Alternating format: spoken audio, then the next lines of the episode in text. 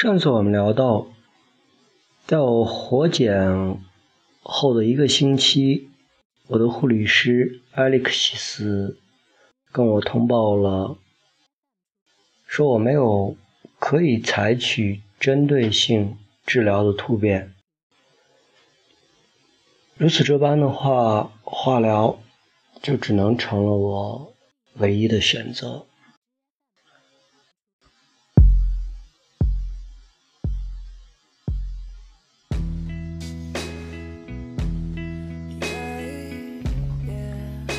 那是一个周一，我的化疗开始了。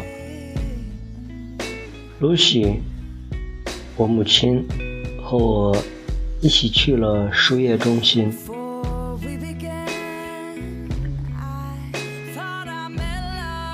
我安好一个静脉注射的针头，找了把舒适的椅子坐好，开始了那个漫长的等待。化疗的混合药物需要四个半小时才能全部输完。整个过程中，我要么打盹，要么读书，有时候又百般无聊地看着我身边的妻子和妈妈，偶尔聊两句，去打破一下沉默。病房里的其他病人健康和精神状况各不相同，有的头发已经秃了。有的发型还不错，有的面容憔悴，有的活泼爽朗，有的不修边幅，有的衣冠楚楚。不过这里的所有人都静静地躺着，任凭那注射管里的那些毒副作用的剧烈的药物，慢慢地输入我们生长的手臂。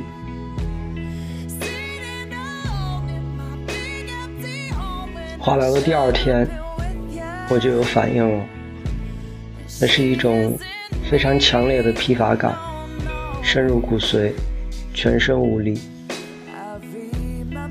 本来特别能唤起愉悦感的进食，对我来说就像喝海水一样折磨。突然间，所有我喜欢的东西都变咸了。露西给我做的贝果面包加奶油奶酪早餐。吃起来就像盐碱地里那种经常被动物舔食的盐块，或者吃了两口就放到了一边。好了，与其这样不舒服，那就看会儿书吧。谁知道看书也让我筋疲力尽。本来答应了要为两本重要的神经外科教科书写个几章。阐述一下我和薇的研究是否有临床治疗的潜力，而现在也被搁置了。一整天我都只能靠看着电视和强制进食来打发时光。几周以后，逐渐形成了一种模式，不舒服的感觉会慢慢减轻，等恢复常态的时候，恰好。又到了下次治疗的时间了，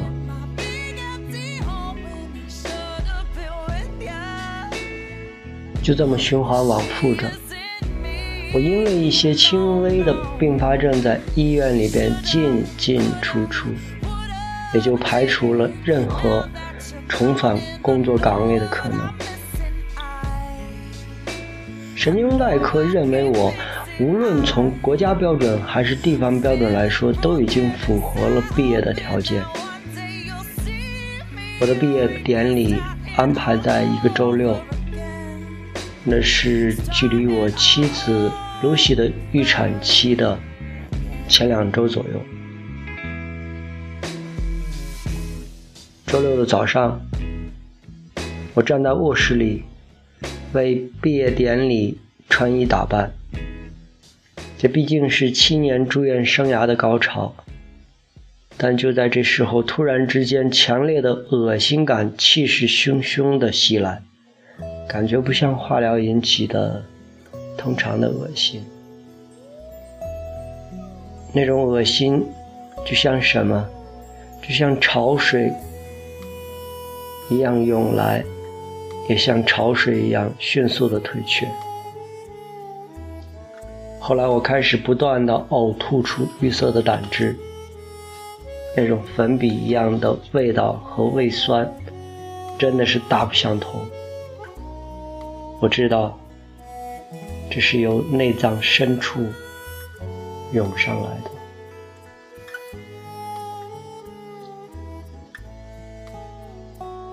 当然，说到底，我还是去不成毕业典礼了。我需要马上静脉注射，防止脱水。于是露西开车带我去了急救中心，开始腹水过程。呕吐变成了腹泻。急救处的住院医生布兰德和我友好的交流了一会儿，我详细的为他叙述了我自己的医疗史。隶属了所有的用药，最后我们还讨论了分子疗法取得的进步，特别是我在用 t l o k 这种药。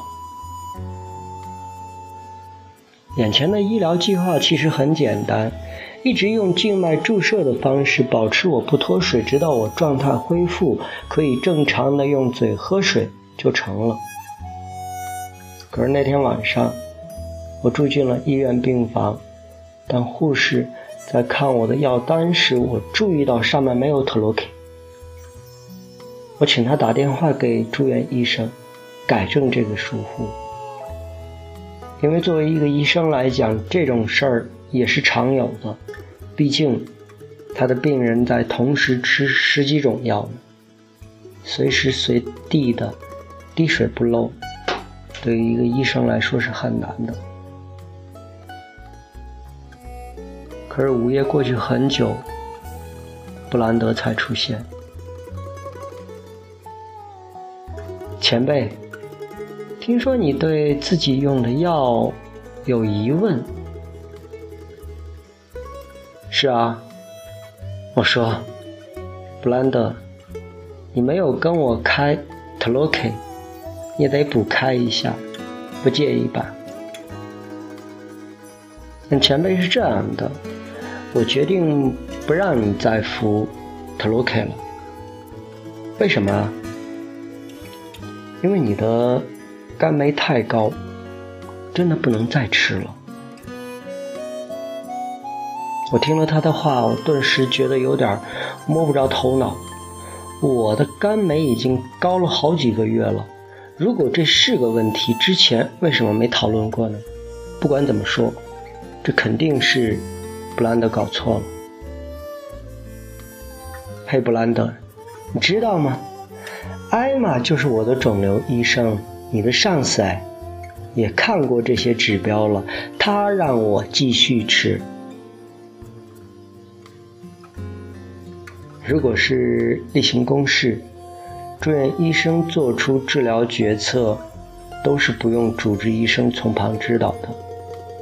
不过现在我向他转述了艾玛的意见，与我想，他肯定会让步吧。前辈是这样的，我觉得这个可能是你胃肠道问题的原因。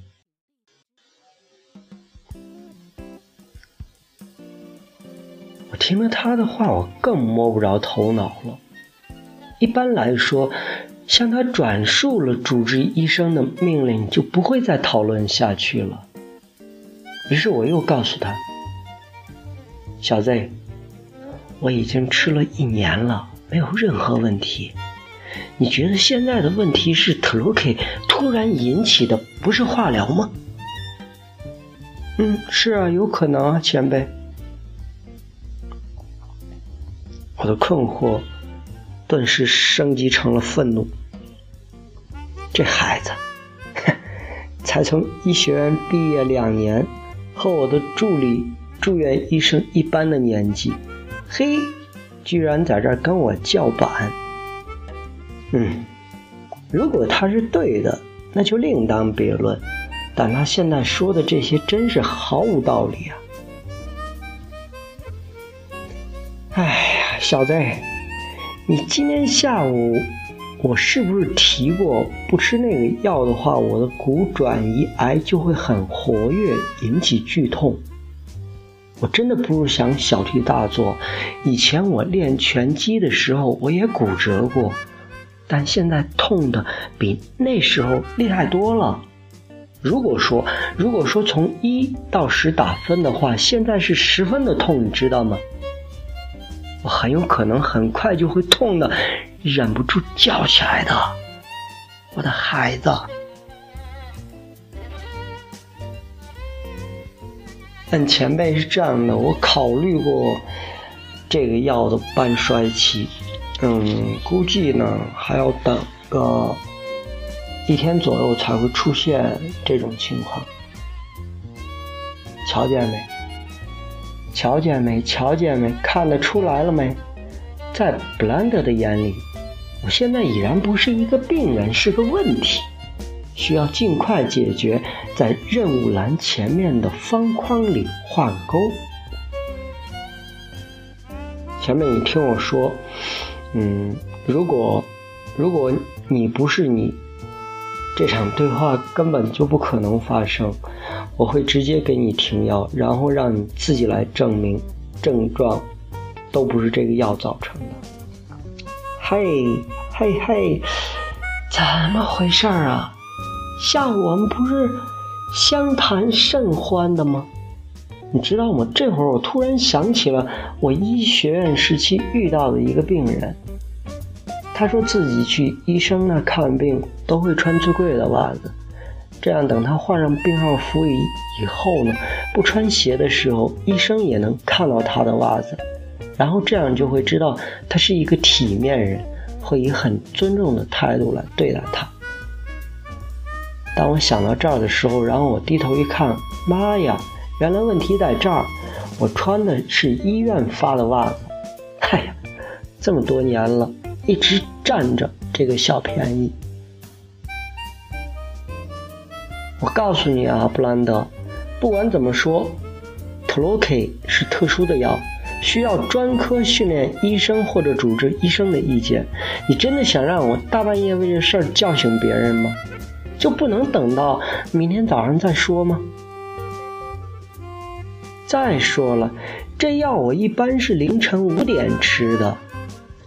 我说我们俩应该都明白，等到早上再说的意思就是等到早上查房完再说，也就是说基本上要等到下午了，对吧？好吧，好吧，他说着走出了病房。可是到了早上，我发现他还是没给我开药。艾玛给我打了电话。他跟我问好，说他会解决特洛克的问题，他祝我早日康复，然后又跟我说很抱歉，这一个星期估计他都不在。可是就仅仅这一天的时间，我的病情就开始恶化了，腹泻迅速的加重。我一直在输液防止脱水，但补水的速度远远跟不上我的脱水速度。我的肾功能开始衰竭。接下来做检查时，我的血清钠浓度已经快达到致命的地步。我被转移到重症监护室，因为脱水，我的软腭和咽头都有部分坏死，从我嘴里脱落出来。身体剧痛，意识飘忽不定。一会儿清醒，一会儿糊涂。来了一大堆专家抢救我，有重症护理人员、肾病专科医生、肠胃病专科医生、内分泌医生、传染病专家、神经外科医生，还有一般肿瘤科医生、胸腔肿瘤科医生、耳鼻喉专家。我那怀孕三十八周的妻子露西也守在我的身边，还偷偷搬进了我原来的值班室。如此这般的话，会离我只有几步路的距离，这样他晚上好随时的来看看我。清醒的时候，我能很清楚的听到外边大家嘈杂的声音。当然，我的妻子和我的爸爸也对病情发表了一些看法，众说纷纭的意见。这在医学上被称之为“谁是船长”的问题，也就是说，到底谁掌舵，谁说了算。话说，肾病专家不同意重症医生的意见。重症医生和内分泌专家起争执，内分泌专家呢和肿瘤医生意见相左，肿瘤医生和肠胃病学家争论不休。我感觉到自己也应该负起责任，所以在偶尔清醒的时间，会把目前病情的一些细节打出来，并且在露西的帮助下，努力的引导这里所有的医生。让他们不要偏离事实，进行准确的解读。后来，半睡半醒之间，我依稀听到父亲和露西跟每个医生团队在讨论着我的病情。他们觉得目前还是应该以静脉点滴为主，一直到化疗的影响消失。但每个团队的专家必须去挖掘属于他们专业的可能性，多做一些检查，主张自己赞成的疗法。不过有的看上去真的没有必要，而且很欠考虑。各种采样检查都做了，约了很多的扫描照片，开了很多药。于是乎，我开始搞不清治疗的进展，时间概念也模糊起来。我要求他们向我解释这些治疗的计划，但听着听着，对方的声音就渐渐的变得沉闷、飘散。常常是医生说着说着，我就眼前一黑，几乎都听不全。那会儿，从我的心里，我是万分的盼望艾玛赶快出现在这里，掌控这里的一切。突然间，他就出现了。我说：“你这么快就回来了？”哈哈，保罗，你知道不知道？你都在重症监护室住了一个多星期了。但是你别担心啊，你的病情在好转，很多指标都很正常了，你很快就能出去了。后来我才听说。他虽然在外边，但他一直通过电子邮件和医生们保持着互动的联系。然后我告诉他：“艾玛，你之前不是说你可以单纯的做个医生，我可以单纯的做个病人吗？我觉得说不定这样更好。我一直在读科学和文学读物。”想为自己找个比较正确的观点，可是没有找到。没找到好啊，在我觉得你光靠看书是找不到的。听见没？我终于有了艾玛这个掌舵人，为那一派混乱的会诊注入了一丝平静。这时候，我的脑中忽然涌现出了。埃略特来自《荒原》里的诗句，他是这样写的：“达米阿塔，小张欢欣的响应，那属于史范和摇桨的手，还是平静的。你的心灵受到邀请，会欢快的响应，听命于。”那节制的手，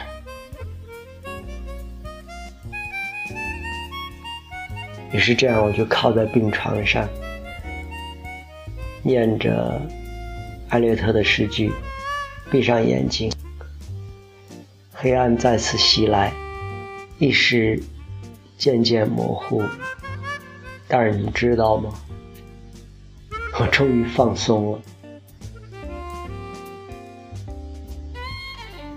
后来，露西的预产期到了，但却没有阵痛反应。我呢，也终于被安排出院了。自从诊断出癌症之后，我体重下降了四十多磅，仅过去那一周就下降了十五磅。而我现在的体重呢，大概就是八年级时的体重，但头发相比那会儿稀疏了不少，基本上都是在过去一个月掉的。我从间歇性的昏迷中苏醒过来，头脑清醒地面对着这个世界，但身体却油尽灯枯。我能看到自己皮囊之下瘦骨嶙峋，像行走的 X 光片。就回到家，光是抬头挺胸就让我劳累至极，要使出双手的力量才能拿起一杯水。想看书，那几乎根本是不可能的事儿。我的双亲都来我家帮忙了，也就是我出院后的两天，露西又经历了第一次宫缩，然后让她待在家里。我母亲开车送我去见艾玛，进行出院后的追踪看诊。见到了艾玛，艾玛问我：“嘿，保罗，心情不好吗？”“好啊，你心情应该不好的呀。你知道吗？康复是个漫长的过程。”“哎，好吧。”是不太好，整体来说，我心情是挺不好的，但日子要一天一天过，我已经做好准备了，继续去做物理治疗，开始康复过程。再说我之前也做过，所以肯定驾轻就熟的，对吧？哦，对了，你看了上次跟您照的片子吗？没有，我已经不看了。我告诉你啊，片子看着还不错，病情比较稳定，肿瘤呢，甚至有点轻微的缩小。后来我们俩聊了聊未来的一些疗程，继续化疗，直到我身体稍微强壮一些。以我目前的状态，那些实验性治疗不会接受我，也不可能进行其他的治疗，至少得等我身体恢复一点力量以后才能做。我用头靠着墙，因为脖子上的肌肉松松垮垮，已经难以支撑，脑子里一团糟，如坠云里雾里。但是我又需要它变成那个神谕家，需要它再次占卜预言。或者生命的秘密，不管是听取鸟语，还是观察星图，不管是探测突变基因，还是研究卡普兰麦叶生存曲线。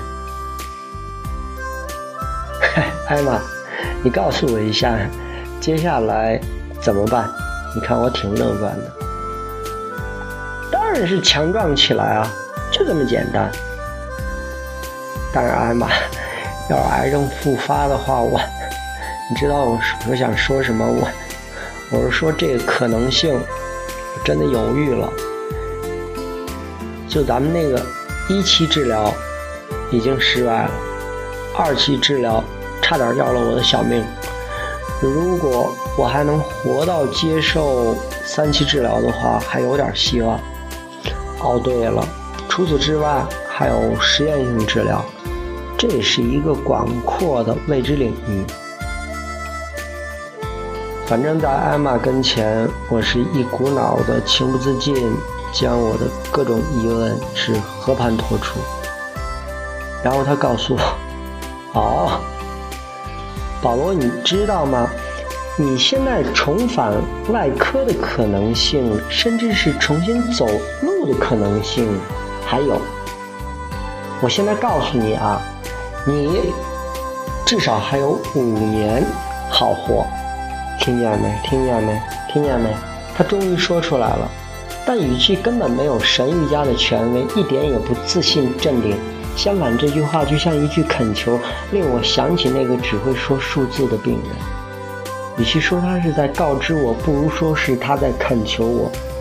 此时此刻，对他不是医生，只是一个普通人，对抗不了冥冥中真正掌控这些力量和命运。我们面对面，一个是医生，一个是病人。我们之间的关系有时候是前者对后者绝对的权威和把控。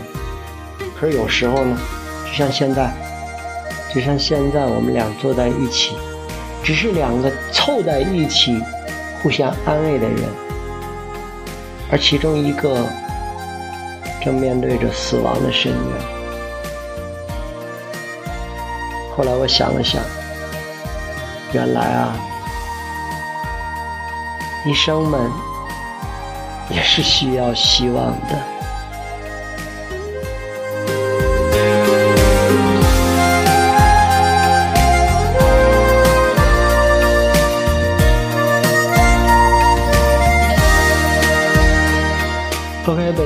时间十点二十，这里是来自 FM 幺四九幺六的天天的天天墨迹。那么下面呢，我们将去嗯听一首歌，这首歌是来自普平，这首歌的名字叫《希望》。嗯，哦对，这是我专门找的吗？这个好像跟那个嗯，因为后一句话是说医生们也是需要希望的。谁不需要希望呢？是吧？来吧，让我们去听听这首歌。哪怕路再迷茫，只要我们走着，就会有希望。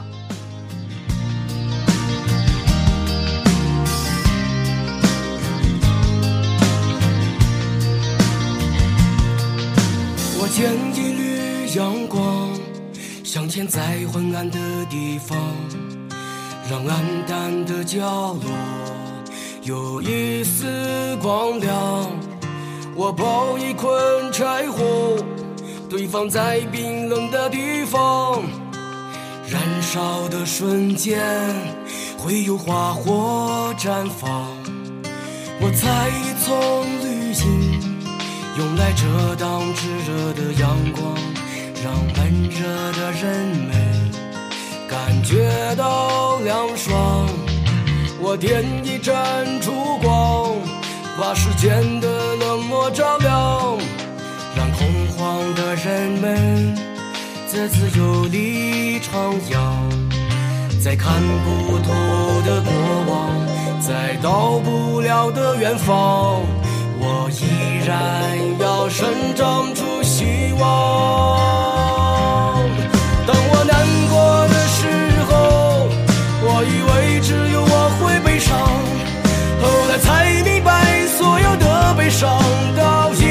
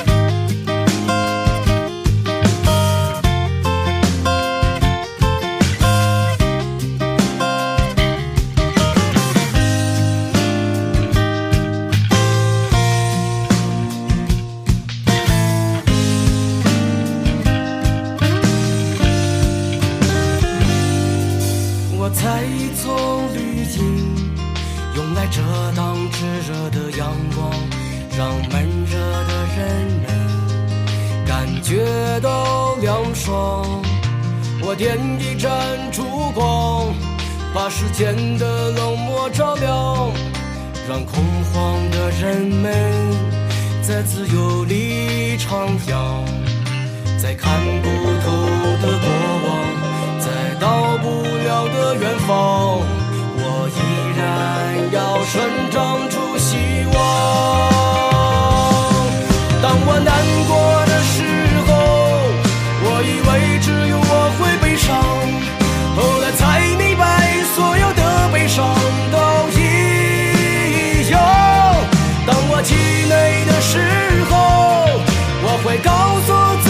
坚强，因为这个世界自己才是自己的。